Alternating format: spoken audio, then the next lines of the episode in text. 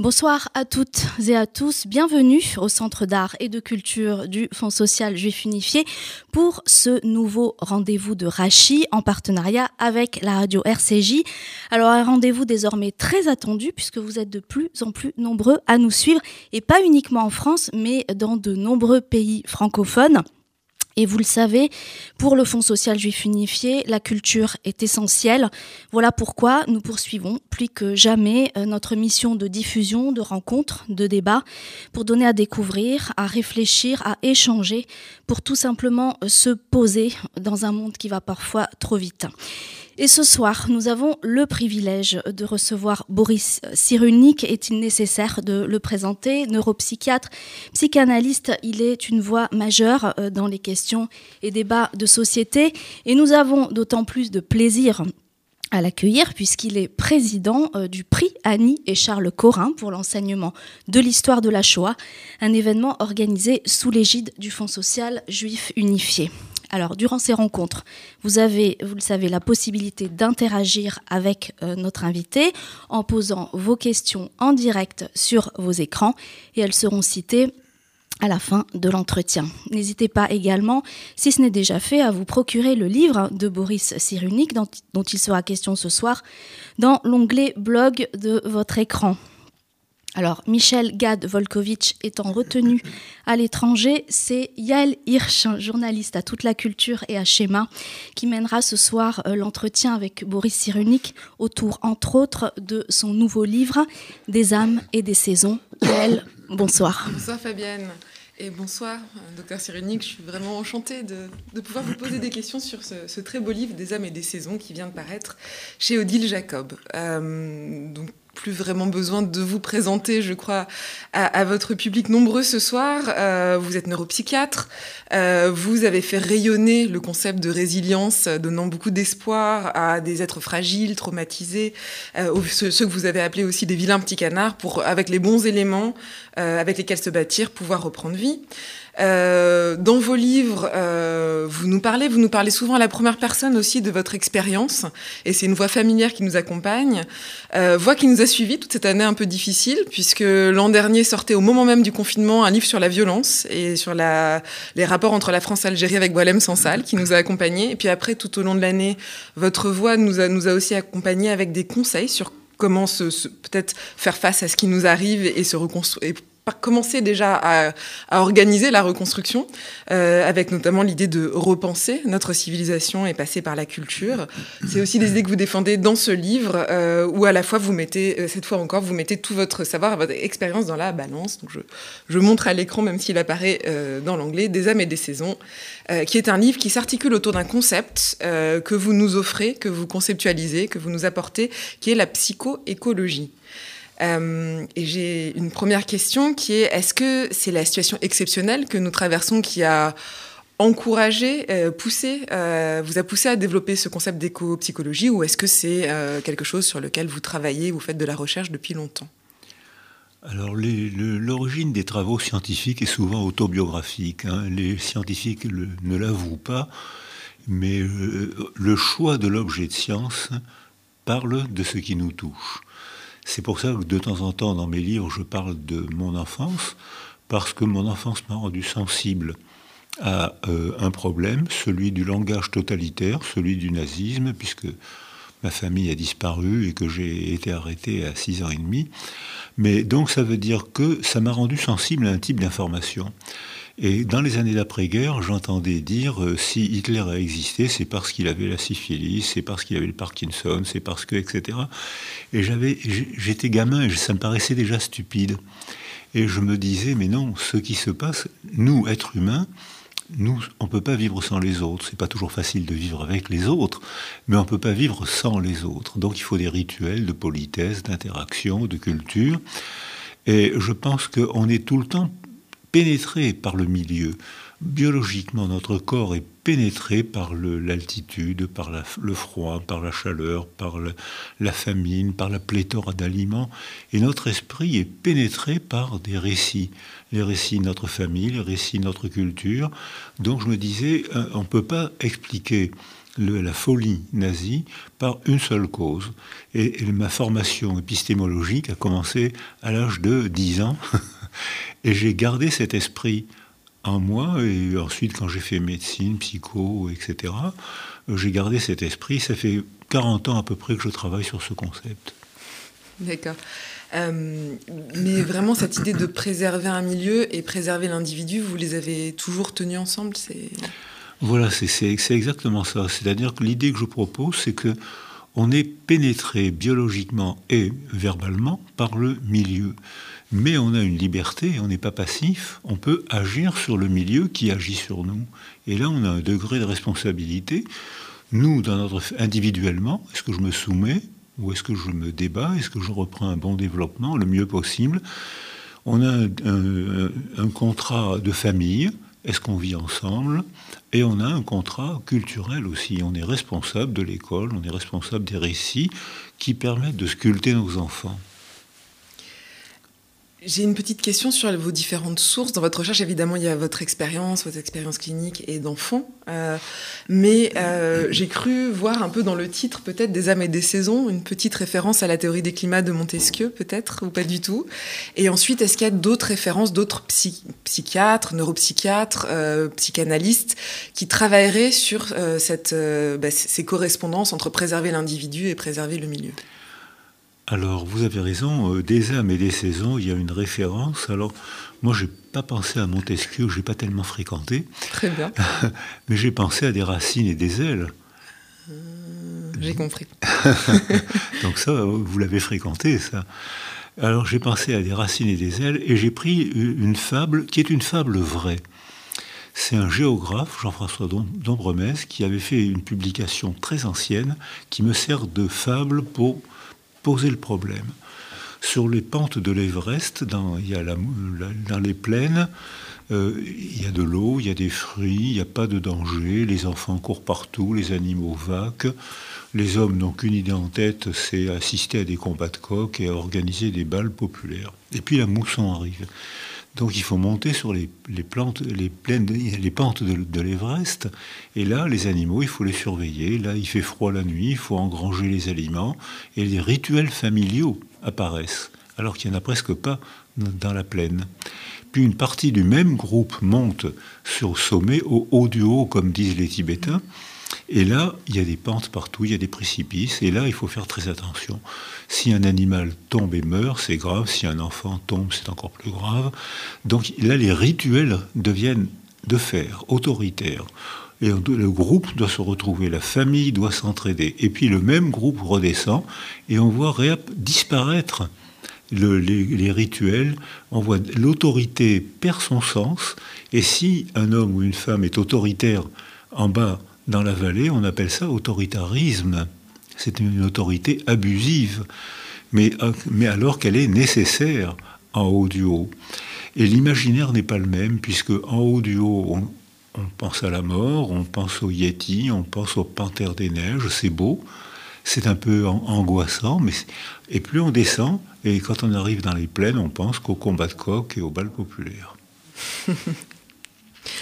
populaire. Euh, il y, a, beaucoup dans votre livre et tout au long du livre, mais de vos livres en général, un refus de ce que vous appelez le fixisme. Euh, pour vous, tout est toujours en évolution, euh, rien n'est fixé dans du marbre. Et je me demandais si c'est facile d'être entendu aujourd'hui quand on est évolution, enfin quand on, on prône évolution jusqu'à l'évolutionnisme, je sais pas, vous allez me dire, euh, et qu'on est encore fervent croyant, croyant. Je sais pas si c'est toujours du progrès, mais en tout cas que euh, l'espèce humaine évolue euh, et la psyché à l'intérieur des individus évolue. Alors tout évolue, hein. tout être vivant évolue, la forêt évolue les astres évoluent, s'éteignent un jour ou l'autre, les animaux évoluent, sont plus les mêmes aujourd'hui, les dinosaures ont disparu, vous l'avez sûrement remarqué. Hein. donc, euh, et les êtres humains évoluent incroyablement. Euh, on n'est plus du tout les mêmes qu'à l'époque de Monsieur et Madame Cro-Magnon ou à l'époque de Monsieur et Madame Sapiens. C'est-à-dire que physiquement, on n'est plus les mêmes. Et quand on raisonne en termes évolutifs, on se rend compte que le corps n'est pas le même. Euh, quand les Romains ont, imposé leur paix autour de la Méditerranée, ils étaient grands. Euh, on a les squelettes. Et puis quand la Rome a commencé à dégénérer, les squelettes mesurent 1m50, 1m60. On a la même chose à l'époque de Napoléon. Les, les, les hussards qui ont mis l'Europe à feu et à sang, qui ont répandu l'administration napoléonienne, merci Napoléon, mais ils ont, et puis merci Napoléon pour euh, avoir reconnu aux Juifs le droit d'être citoyens. Mais me, pas merci et Napoléon pour avoir réduit les frontières de la France, pour avoir provoqué plus d'un million de morts et pour avoir ruiné tous les pays occidentaux. Alors ça c'est assez intéressant parce qu'on voit que ces bons hommes mesuraient 1m60. Napoléon 1m62. Joséphine 1m45. Et est-ce que c'est déjà issu des violences de la Révolution française, du coup? Puisque on imaginerait que les générations, les petits-enfants de Napoléon soient petits éventuellement après tant de violence. Ça arrive tout de suite au moment où Napoléon envahit... Enfin... Dès, les, dès les premières grossesses. Parce que les, les, découvertes neurologiques, neurobiologiques et neuroimagerie, et je travaille avec Shaoul Arel à, Tel Aviv, ça a été un des premiers à montrer que quand les femmes enceintes sont stressées, elle sécrète des substances du stress. Schématiquement, c'est le cortisol et la catécholamine, mais il y en a d'autres, mais enfin, c'est les deux substances vedettes. Or, à Bordeaux, euh, Anne-Laure Suter a montré que le cortisol sanguin passait dans le liquide amniotique et était toxique pour le bébé qu'elle portait. Donc les bébés arrivent au monde avec une altération cérébrale provoquée non pas par la mère, mais provoquée par le malheur de la mère.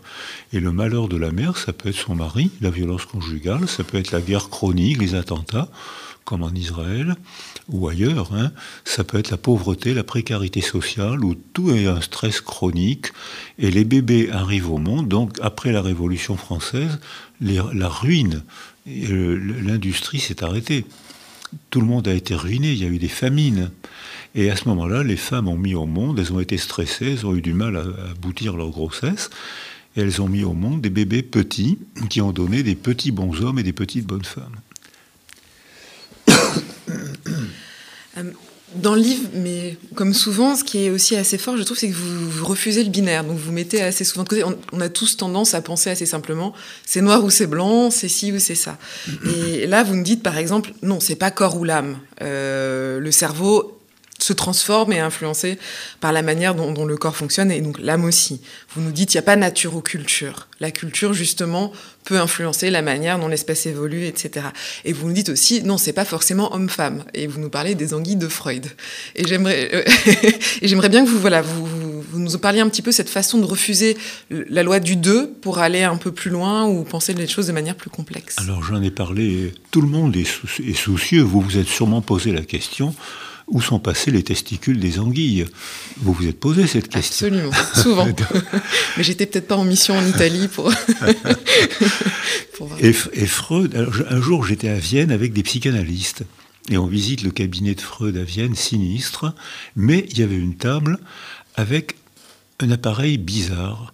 Et je demande à la personne qui entretenait le cabinet, je lui dis, mais qu'est-ce que c'est? Elle me dit, c'est un anguillostome. Qu'est-ce que c'est que ça? Ben, C'est pour disséquer les anguilles. Je n'imaginais pas Freud en train de disséquer des anguilles. Et avec ma femme, on part un jour à Trieste, où il y a l'Institut de biologie marine. Et ma femme parle très bien l'italien. On retrouve l'Institut de biologie marine, on retrouve la publication de Freud, mais à cette époque-là, Trieste faisait partie de l'Autriche-Hongrie. Donc, euh, ça a été, on a fait traduire l'article qui a été publié grâce à Wiedlecher et Fedida, qui sont des grands noms de la psychanalyse, et on a fait traduire l'article de Freud, qui est le seul prix scientifique qu'il ait obtenu, le prix naturaliste de la ville de Francfort, le prix Goethe, qui est un grand prix allemand. C'est le seul prix qu'il a eu pour un travail naturaliste.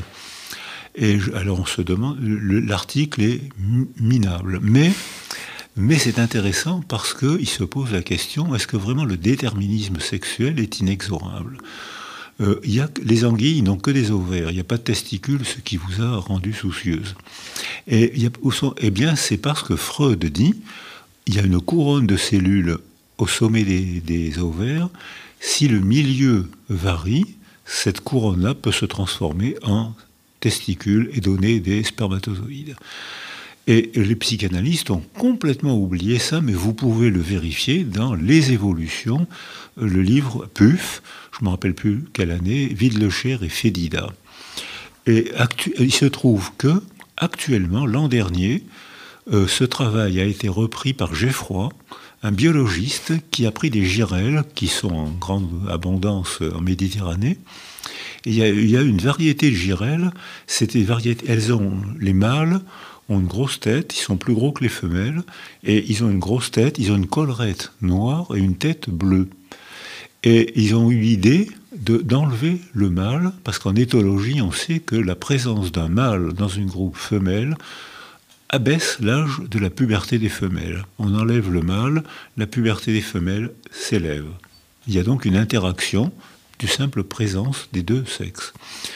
Et ils ont l'idée d'enlever la girelle, le, je ne sais pas si on dit le girelle mâle ou la girelle mâle, ils l'enlèvent et on voit que une femelle petite, jaune, grossit, change de couleur, acquiert une collerette bleue et une tête, une collerette noire et une tête bleue.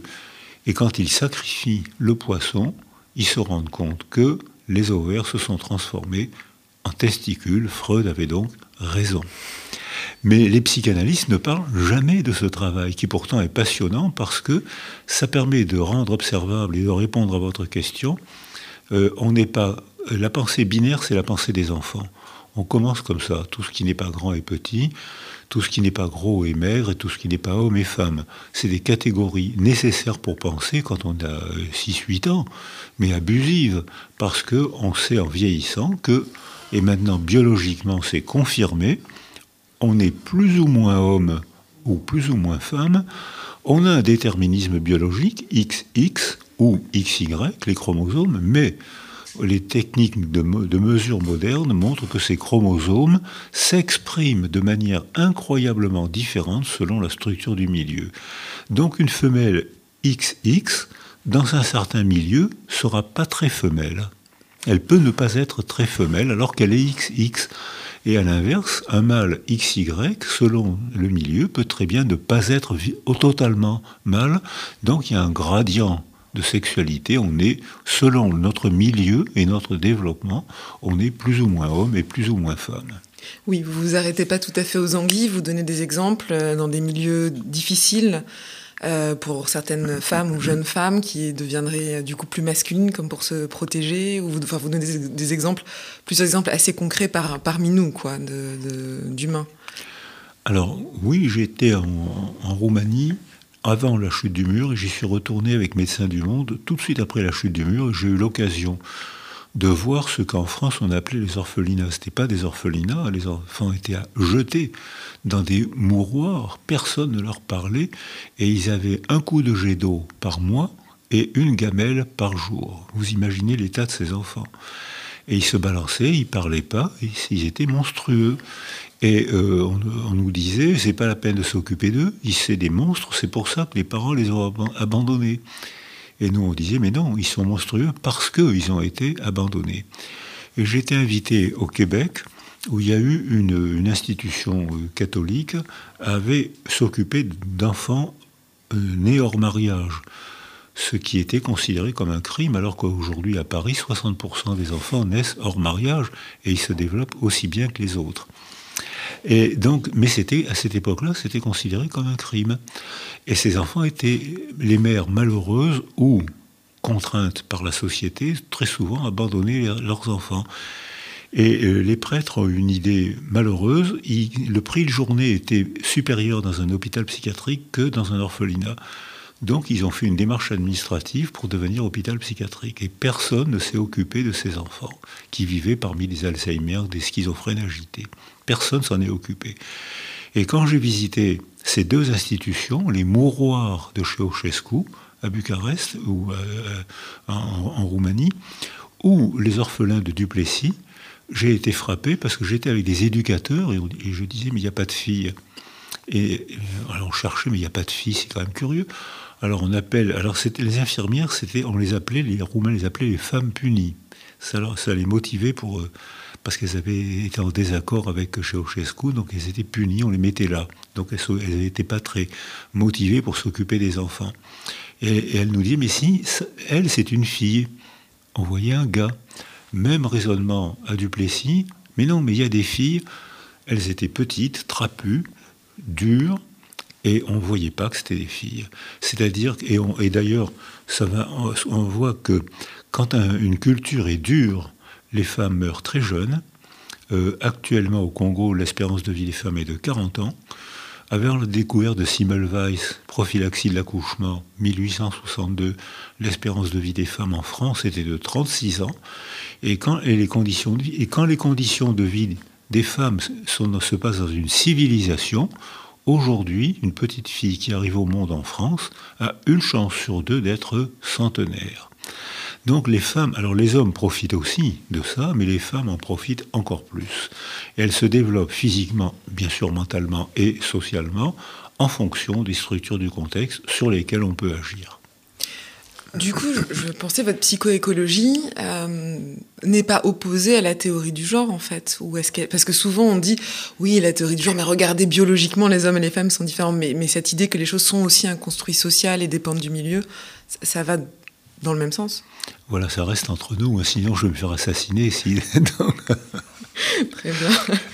Euh, mais il y a une partie importante du livre qui exprime un grand changement. Donc, on a les femmes qui mettent leur petite collerette jaune comme ça, euh, qui vont chasser, qui vont. comme les, voilà. Mais, mais euh, vous avez des, très belles questions sur le, devenir de l'homme. C'est en train de changer devant nos yeux. je vous cite, page 118, À quoi sert aujourd'hui un corps d'homme? Et puis, vous mettez beaucoup en scène le père et sans, reprendre le nom du père, un peu classique, on a l'impression que le papa est devenu quelqu'un d'aussi aimant, entourant, s'occupant autant des enfants que la maman, et du coup, il y a un peu une indifférenciation des rôles, et, et vous portez pas vraiment d'éclairage ou de jugement là-dessus, mais vous revenez dessus plusieurs fois sur cette place des hommes et cette place du corps des hommes et de l'autorité des hommes. Et oui, parce que ça permet de rassembler les observations de psychoécologie. Euh, le père euh, ne passe son temps à naître. C'est-à-dire que, à l'origine de Monsieur et Madame Sapiens, il y avait un groupe de 30, 40 personnes, il n'y avait pas de père. Il y avait des accouplements, mais il n'y avait pas de couple. quand un enfant arrivait, le groupe s'occupait de l'enfant. Comme je l'ai vu dans les campagnes, comme toutes mes copines d'enfance, à 20 ans, elles avaient déjà un ou deux enfants. Aujourd'hui, les jeunes femmes mettent au monde leur premier enfant, elles ont presque 31 ans, ce qui change beaucoup sur le plan relation, parce que c'est l'âge où on commence à médicaliser les grossesses. Ça ne veut pas dire que ce sera mal, mais ça veut dire qu'il faut surveiller le diabète, l'hypertension, les reins, parce qu'en cas de, il faut le dépister. Mais ça veut dire que quand il y aura l'inévitable bobo de la famille, la jeune mère va téléphoner au pédiatre elle ne va pas demander conseil à sa propre mère, à la grand-mère ou à son mari. Donc ça veut dire que l'amélioration et le changement des femmes qui mettent au monde leur premier enfant aujourd'hui à 31 ans changent le lien familial. Or, à l'époque de Monsieur et Madame Sapiens, on, voyait les gens s'accoupler, mais on ne savait pas qui était le père. Il n'y avait pas, la peine d'inventer un père, puisque le groupe de 30 personnes s'occupait du bébé et de la mère. C'était pas la peine, on n'avait pas besoin de père. Quand le néolithique est arrivé, là, il a fallu engranger, construire, dormir, faire des rituels familiaux. Et là, il a fallu désigner un père. Et le père, donc, c'était dans notre culture occidentale, on a dit que le père, c'est celui qui a fait le coup, si vous permettez cette délicate métaphore. Donc, euh, euh, alors qu'en fait, il y a beaucoup de cultures euh, qui considèrent que le père, c'est pas forcément l'amant l'amant, c'est celui qui a eu des relations sexuelles avec la mère, c'est pas le père. Le père, par exemple, il y a beaucoup de cultures africaines ou musulmanes ou hindouistes qui disent que le père, c'est celui qui est désigné par la culture pour s'occuper de l'enfant, en être responsable et s'y attacher. Celui qui a eu des relations sexuelles, c'est l'amant. Donc il y, a, des contresens, bien sûr, comme d'habitude, entre les, cultures. Or, euh, pendant très longtemps, les hommes ont eu, dit on, le privilège de la domination. Alors qu'ils aient, eu le, le, rôle de dominateur, c'est clair, c'est, difficile à contester, c'est clair. Les femmes étaient donc entravées, mais est-ce que la domination était vraiment un privilège?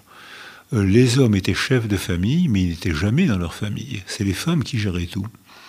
Euh, j'ai connu l'époque où les mineurs de Gardanne travaillaient 10 heures par jour. Ils connaissaient, connaissaient pas leurs enfants. J'ai connu l'époque où les, ouvriers des chantiers de la Seine, où j'étais médecin, euh, ne voyaient la lumière du jour deux mois par an. Et ces hommes-là que j'ai soignés mouraient de silicose entre 45 et 50 ans, quand ils ne mouraient pas d'accident avant. Et ces, ces hommes-là euh, étaient complètement donnés tout leur salaire à leurs femmes qui étaient entravées socialement, qui étaient dominées. Mais le, prix de la domination, c'était une, altération de la condition humaine des hommes. Ils étaient héroïsés. Or, pourquoi est-ce qu'on héroïse un homme ou un groupe humain? C'est parce que le groupe est en danger. Et on héroïse un homme pour l'encourager au sacrifice, à l'armée ou au travail ou dans des certaines circonstances. Donc la domination des hommes qui est claire, je ne suis pas certain que c'était un avantage. Or, actuellement, un, euh, on constate que ce qu'on appelle père dans notre culture, c'est une, deuxième figure d'attachement. Alors ça peut être l'amant dans notre culture, ça peut être euh, le beau-père, ça peut être la grand-mère. Ce qui compte, c'est qu'il y a une deuxième figure d'attachement, que le bébé apprenne à s'attacher à sa figure maternelle, parce que ça, c'est elle qui a le privilège affectif, hein, comme euh, c'est les femmes qui portent les enfants. Donc, euh, du moins avant les réformes, c'est encore comme ça aujourd'hui. Donc les bébés s'attachent à la mère, c'est la figure d'attachement, la base de sécurité primordiale, mais si elle est seule, le bébé se retrouve dans une prison affective. Il faut donc qu'il y ait l'attachement maternel et l'attachement à une autre figure d'attachement qu'on appelle père, même si c'est une femme. On l'appelle père, ou même si c'est une nurse, c'est une autre figure maternelle. Il faut donc qu'elle soit près de la mère, mais différente de la mère. Parce que si c'est comme la mère, ça sera un clone. Le bébé fera pas la différence. Donc exceptionnellement qu'il y ait deux, c'est important. On n'a pas besoin de dépasser. Enfin, il faut au minimum deux. Et voilà. Alors j'en avais parlé de ça avec euh, le rabbin Waknin, que vous connaissez peut-être, et on s'était mis d'accord pour dire ce qui est, ce qui est dangereux, c'est le le concept de un. Parce que s'il y a un, il n'y a pas d'altérité. Et dans ce cas-là, notre psychisme s'arrête. Donc il faut qu'il y ait un homme, une femme, des grands, des petits, les catégories de tout à l'heure, même si elles sont, même s'il y a des gradients, il faut qu'il y ait deux pour qu'il y ait altérité. On, revient avec ce que vous disiez sur le totalitarisme et le nazisme. Alors absolument. Et le premier qui a dit ça, c'est Victor Klemperer. Euh, c'est un linguiste allemand qui racontait comment le langage autrichien et le langage allemand changeaient dans les années 30 et il a vu comment la manière de parler cessait de, de se représenter d'autres cultures. Il y avait le, seul qui était représentable, c'était le héros blond aux yeux bleus, le surhomme. Après, Évidemment, tout n'est pas toujours aussi limpide.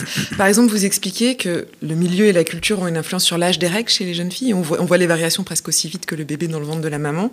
Et s'il y a une violence constante et régulière, et notamment dans certaines catégories de population, les filles sont réglées plutôt jeunes. Mais si elles sont dans un système très protecteur, avec une éducation, elles ont les règles plus tard. Et en revanche, si c'est quelque chose, une violence extrêmement traumatique, elles les ont encore plus tard. Donc euh, il y a un degré de violence où on a les règles plus tôt et un degré de violence où on a les règles euh, plus tard. Alors je, le dirais un peu autrement. Euh, en France actuellement, la courbe des petites filles réglées vers 8 ans, avant 10 ans, monte très rapidement. On s'est demandé pourquoi. C'est que, et très souvent, ce sont des petites filles de parents pauvres. C'est-à-dire qu'il y a, une hyperdensité, un petit logement, il y a du bruit, la télévision, on, dort, on est à 6, dans 30 mètres, 20 mètres carrés. Et il y a des stimulations constantes. Les filles et les garçons, les filles s'adaptent à cette hyperdensité en se mettant devant la télé sans bouger. Donc elles prennent du poids. Or, la graisse féminine finit par se transformer en glande endocrine. Elle sécrète une substance endocrinienne qu'on appelle la leptine qui donne de l'appétit. Hop, le cercle vicieux est fait. Et les femmes, les hommes sont en surpoids en France et les filles sont obèses. Et aux États-Unis, c'est stupéfiant, c'est énorme. Donc là, c'est les conditions d'existence dans, un milieu pauvre qui fait que les filles qui ont leurs règles plus tôt, elles ont leurs règles plutôt, d'une part parce que les filles se développent plus vite que les garçons, elles ont leurs règles plutôt, et parce que le milieu les immobilise, les force à manger plus, enfin les force, ce qui, fait qu'elles mangent plus, elles bougent pas, et ce qui fait aussi que euh, elles arrêtent leur croissance rapidement après l'apparition des premières règles. Elles deviennent petites et grosses. Alors que dans les milieux riches, il y a de l'espace, il y a des chambres séparées, on peut dormir, on n'entend pas la télé la nuit, on a des rythmes qui respectent la nature, dormir, le travailler, se reposer.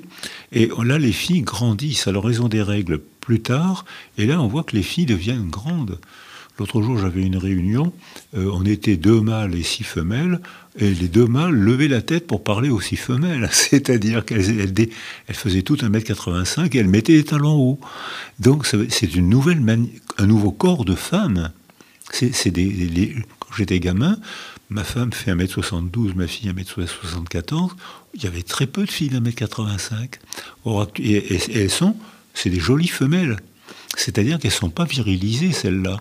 Elles sont au contraire, elles se développent bien. Mais quand il y a un stress immense, la guerre, la précarité, une violence conjugale, un stress très grave, ces grandes filles perdent leurs règles aussi.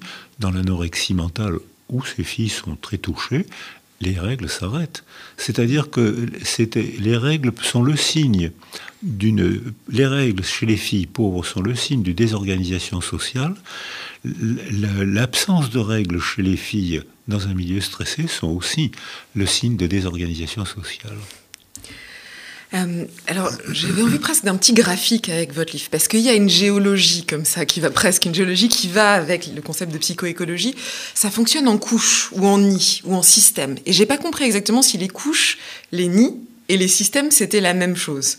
Et j'avais envie que vous m'expliquiez un petit peu ces couches géologiques autour de... Ça commence le bébé dans, dans le ventre de la maman. Hein.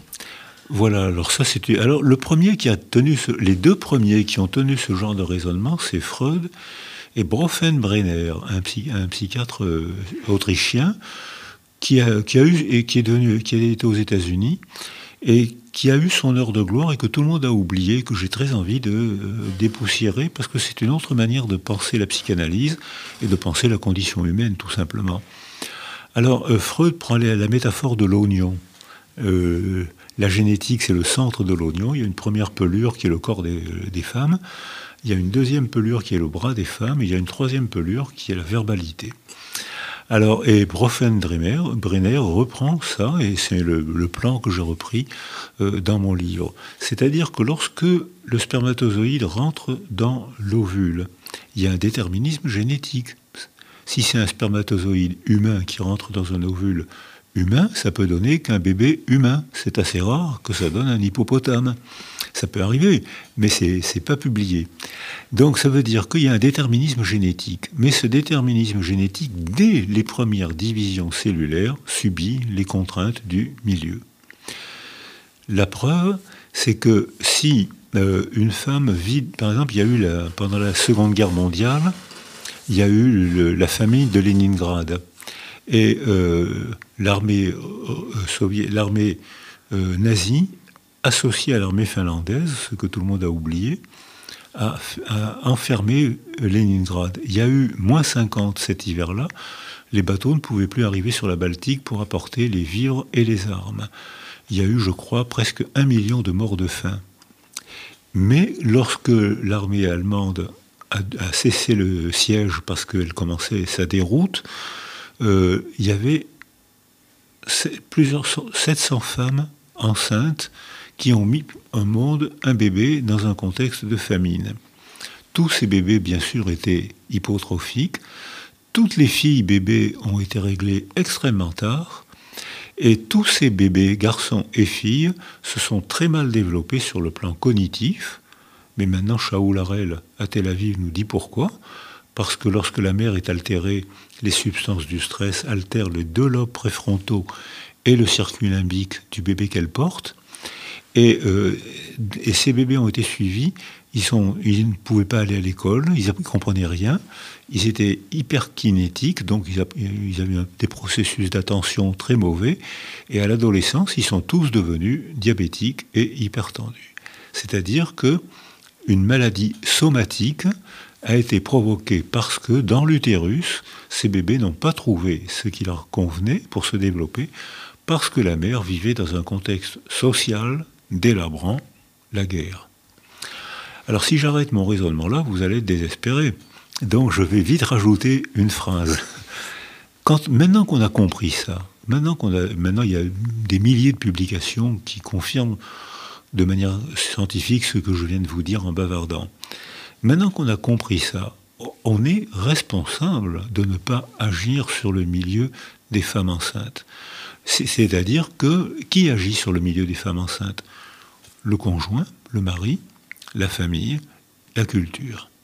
Si on laisse une femme enceinte seule, on est responsable parce qu'on sait qu'elle va être anxieuse et que ça va transmettre quelque chose au bébé qu'elle porte. Donc il faut que le congé paternité soit plus long plus, et plus proche parce qu'on sait maintenant que l'image paternelle est une deuxième figure d'attachement très importante, d'une part pour sécuriser la femme enceinte qui est plus seule, et d'autre part pour que la niche sensorielle du bébé soit ouverte. J'aime ma mère, mais près de ma mère, il y a une autre image que je vais familiariser, que je vais apprendre à aimer aussi, que j'appellerai plus tard mon père. Donc on voit, donc on a un degré. Maintenant qu'on a compris ça, on a un degré de responsabilité, et c'est pour ça que ça implique des, euh, des réformes culturelles, parce qu'on sait que lorsqu'une femme enceinte, les femmes n'ont jamais eu d'aussi bonnes conditions de développement physique, psychique et social qu'aujourd'hui en Occident. C'est pas tout, dans tous les pays pareil, mais nous en Occident c'est comme ça. On peut considérer quand même que c'est un, un grand progrès. Or, il n'y a jamais eu autant de dépression périnatale. Dépression postnatale, énorme, dans l'année qui suit la naissance. Dépression prénatale, pendant que les femmes sont enceintes. Et il y a surtout un phénomène insupportable, c'est le suicide des jeunes mères. Donc, là, il y a un indice de désorganisation sociale. Ce qui implique que, puisque maintenant que les métiers ne sont pratiquement plus sexualisés, ce qui implique que maintenant, il faut impliquer les, pères. Le mot père va désigner un nouveau statut, et le père doit être près de sa femme, différencié, associé et différencié. Et à ce moment-là, la femme sera sécurisée, elle ne sera pas seule, et le bébé aura une niche sensorielle qui permettra un meilleur développement. Question, est-ce qu'il y a que le père? Parce que j'ai cru comprendre qu'il y a un seul objet qui traverse un peu toutes les niches, la société, la famille, et éventuellement même la petite niche du ventre de la mère, qui est le langage. Est-ce, est que ce langage et ce passage de message ne peut pas venir, par exemple, d'une sage-femme, euh, de, mettre des mots sur des choses? Évidemment, le père est crucial, mais est-ce qu'il n'y a pas d'autres interlocuteurs qui peuvent passer des mots euh, dans ces conditions-là? Alors, ma réponse va être claire, c'est oui et non. Alors, euh, un bébé, Françoise Dolto avait dit il faut parler au bébé. Mais comme elle n'avait pas de méthode scientifique et elle n'avait pas les capteurs qu'on a aujourd'hui, elle n'a pas pu argumenter. Elle avait compris quelque chose, elle avait senti quelque chose, mais elle ne pouvait pas argumenter. Or, nous, on argumente. Et elle m'a invité, rue Cujas, euh, quand on a montré que quand la mère parle, elle caresse la bouche et les mains du bébé qu'elle porte. Quand on a montré ça à Toulon, elle était enchantée parce que on démontrait sa théorie. Mais ce qu'on a montré ensuite, c'est que quand le bébé arrive au monde, sa mère, c'est pas maman. Sa mère, c'est un objet sensoriel, le mamelon, les yeux, 30 cm, la brillance des yeux, les saccades oculaires, les basses fréquences de la voix. Et quand, une femme parle, le bébé réagit pas. Quand sa mère parle, le bébé réagit. Donc oui, il faut parler au bébé, mais pas n'importe qui et pas n'importe comment. Et notamment quand on a fait des enregistrements après la naissance, quand le bébé était dans les bras de sa mère, on s'est rendu compte que quand la mère regardait la télé, le bébé cessait de téter. Quand la mère était malheureuse parce qu'elle était déprimée, parce que son mari était violent, ou parce qu'il n'y avait pas de mari, ou parce que, etc., le bébé mangeait beaucoup moins bien. Dès que la mère était sécurisée, le bébé recommençait à bien manger. C'est-à-dire que, oui, il faut parler au bébé, mais dans un premier temps, si une sage-femme parle au bébé, le bébé ne va pas répondre. Plus tard, quand la mère va parler au bébé, les neuroimageries aujourd'hui euh, montrent, Guylaine de Hahn montre que quand on parle, quand la mère parle à son bébé, euh, elle stimule une zone particulière du lobe temporal gauche qui consomme beaucoup d'énergie. Et en parlant régulièrement au bébé, elle transforme cette zone temporale en zone du langage. Et petit à petit, le monde, troisième niche sensorielle, petit à petit, le monde du bébé s'élargit. Maman, objet partiel, vous fâchez pas, hein, mais maman, objet partiel, mamelon, yeux, basse fréquence de la voix, odeur, mère, objet partiel, petit à petit, visage, visage de, de la mère à deuxième mois, troisième mois, pas d'autre femme, visage très tôt, plutôt que ce qu'on croyait, visage du père, deuxième figure d'attachement. Et mon maître John Boulby dit, dit depuis 1950 d'ailleurs, il dit le système familial le plus sécurisant pour un enfant, c'est le système familial à multiples attachements. La mère, si elle est morte, un substitut maternel, ça peut être une autre femme, ça peut être un homme, à condition de ne pas donner le sein, parce que là, les hommes font des performances un peu moins bonnes.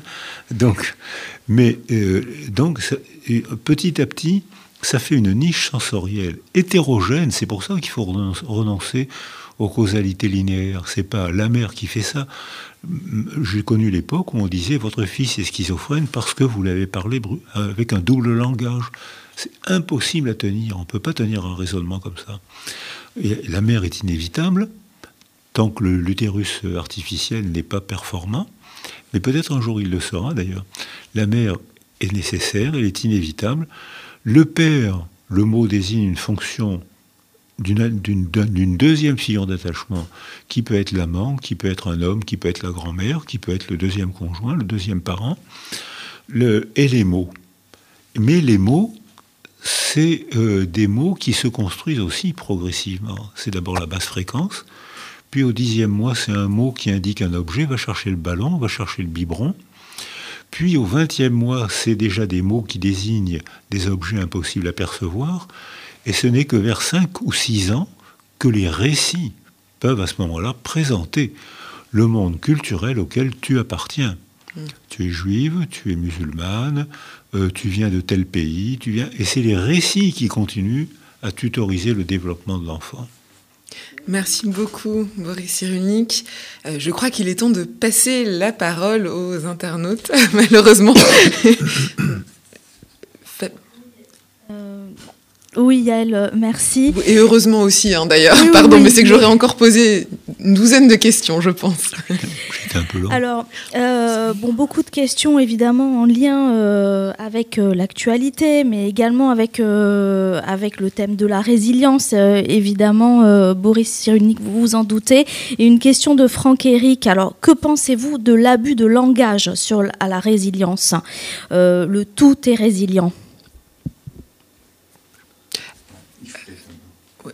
Euh, la, question de, de, l'internaute, c'est tout le monde parle de résilience, tout devient résilience. Et comment vous réagissez à ça? Est-ce que c'est un mot qu'on peut utiliser? Est-ce un ben, abus de langage? Voilà. Un abus de langage. Je réagis bien parce que c'est la règle de tous les concepts scientifiques. Euh, quand un mot scientifique rentre dans la culture, tout le monde l'emploie. Euh, quand vous dites à quelqu'un c'est un idiot, vous ignorez sûrement que c'est un mot scientifique qui signifiait sur l'échelle de Binet et Simon un quotient intellectuel. Vous avez, on a oublié. Quand je, vois à la télévision notre compagnie d'assurance assure nous, jour et nuit, c'est dans notre ADN. J'affirme que l'assureur ne connaît pas la formule chimique de l'acide désoxyribonucléique. Donc, et les mots sont polysémiques. Quand vous dites le secrétaire, le mot secrétaire désigne un meuble ou une personne. Si je dis que j'aimerais être votre secrétaire, vous n'allez pas en conclure que je, voudrais, que je souhaite être votre meuble. Donc les mots, c'est ce qu'on dit de la résilience, c'est inévitable, c'est toujours comme ça. Alors, euh, on peut continuer pour des tas de, mots, de euh, concepts, mais euh, ce qui est, les gens qui s'intéressent au concept de la résilience lisent un peu. Et le concept est tellement facile que vraiment ça m'étonne qu'ils se trompent. Hein. C'est un concept, c'est l'évolution, c'est une nouvelle évolution après un traumatisme. En revanche, il y a des gens qui emploient le mot sans connaître la définition, et là, effectivement, il y a des contresens. Alors une autre question, euh, et cette fois-ci bien sûr en lien avec, euh, l'actualité, une grande partie de la population, euh, Boris Cyrulnik, aujourd'hui exprime de la méfiance face aux autorités, face au, pouvoir public, face au gouvernement. quels sont les risques selon vous de cette méfiance, de cette défiance, et quelles conséquences selon vous à long terme? Alors ça c'est une question philosophique passionnante. Parce que euh, dans, toute la culture, il y a des gens parmi nous qui aiment l'incertitude, les scientifiques. Contrairement à ce qu'on pense, les scientifiques aiment le doute. Tu as une hypothèse, il faut que tu la valides. Ah ben elle n'est pas validée, on va faire une autre hypothèse, on va changer d'hypothèse, on va changer, et ça va désorganiser les gens qui ne sont pas scientifiques. Mais alors quoi? Accordez vos violons. Alors quoi Moi, non scientifique, j'ai besoin de certitude pour être tranquillisé, pour arrêter de penser. Alors que si je suis scientifique ou philosophe, j'ai envie de penser, donc j'ai envie qu'on me dise c'est comme ça dans cette théorie, mais c'est comme ça dans une autre théorie. Et l'incertitude permet, stimule la pensée. J'ai besoin de lire, j'ai besoin de voyager. Alors que la certitude tranquillise, mais on, sait ce que ça donne, l'excès tranquillisant. Ça arrête la pensée. Donc dans la population actuellement, les, scientifiques pour ce virus ont fait un travail éblouissant. Ils ont fait le diagnostic de virus à une vitesse stupéfiante. Ils ont fait le diagnostic clinique et les traitements symptomatiques très très vite. Et surtout, ils ont mis un vaccin au point en quelques mois. Ça ne s'est jamais vu jusqu'à maintenant. Mais en revanche, euh, ils ont tâtonné ils se sont disputés, comme ça se passe toujours. Il y a eu des gens qui disaient mais l'hydroxychloroquine, ça marche très très bien. Ben non, et ça a eu, c'était des débats très amusants, nécessaires dans le milieu scientifique, mais qui ont angoissé la population, qui veulent des vérités, ils veulent des certitudes. Or, la science n'apporte pas de certitude. La science apporte des problèmes à débattre. Et donc j'en viens à ma troisième euh, et dernière question euh, du public. Euh, demeurez-vous, Boris Cyrulnik, optimiste sur l'avenir pour nos, nos petits-enfants et dans le monde qui vient? Alors je suis optimiste parce que je suis convaincu qu'on court à la catastrophe. Alors, euh, il peut y avoir des évolutions, des adaptations, des réformettes. Ce qu'on fait d'habitude quand on est en paix, on fait une réformette, on, augmente un petit salaire, on, améliore une route. C'est des réformettes. Mais quand il y a une catastrophe, on est obligé à faire une renaissance. Et il y a eu beaucoup de renaissances dans l'histoire humaine, toujours après des, des catastrophes. Catastrophes épidémiques, les pestes. 1348, le servage existe en France il y a eu tellement de morts qu'il faut courtiser les paysans si on veut manger. Trois ans après, un Européen sur deux est mort, mais le servage a disparu sans débat, tellement on avait besoin des paysans. Euh, après la guerre de 14-18, les hommes rentrent, un million des jeunes gens, beaucoup n'avaient pas le droit de vote. Ils étaient engagés à 17 ans, c'était des adolescents. Euh, l'âge d'adulte, c'était 21 ans à cette époque-là. 1,5 million et demi de morts, 3 millions à 4 millions de gazés. Et à cette époque-là, on ne savait pas faire le diagnostic de syndrome psychotraumatique. Ces hommes étaient, rendus fous de peur et de douleur et des conditions de cette guerre effrayante. Quand ils sont rentrés chez eux, ils étaient invivables. Et, euh, et les femmes avaient tout fait marcher pendant 4 ans. Et elles ont découvert qu'elles étaient capables de tout faire marcher. Et quand les hommes sont rentrés de la guerre, c'était des hommes invivables. Et donc il y a eu un pic de divorce qui a tout aggravé, bien sûr. Et après la guerre de 39-40, après la guerre d'Algérie, il y a eu le même phénomène, c'est-à-dire que quand les hommes font les idiots en allant faire la guerre, les femmes font tout démarcher et découvrent qu'elles sont capables de faire marcher une société.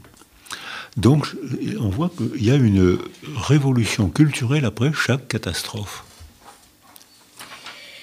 Alors une question euh, sur euh, l'école. Euh, l'école, selon vous, doit-elle former à la parentalité quand on voit en fait l'impact sur l'enfant? Je vous avais dit tout à l'heure que c'était la dernière question, mais voilà, il y en a d'autres. Alors moi je dirais que ce qui doit former à la parentalité, c'est pas l'école, c'est les artistes. Ah, tout fait d'accord.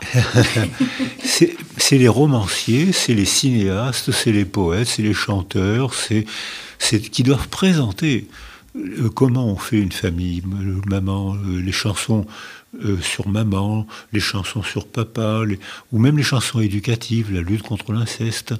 Bonjour ma cousin, bonjour ma cousine, on m'a dit que vous m'aimiez, est-ce bien la vérité? Tu peux pas courtiser n'importe quelle femme, tu peux pas la courtiser n'importe comment. C'est sous forme artistique, c'est présenté joliment on va voir un film. C'était la fonction du théâtre hein, dans la Grèce ancienne.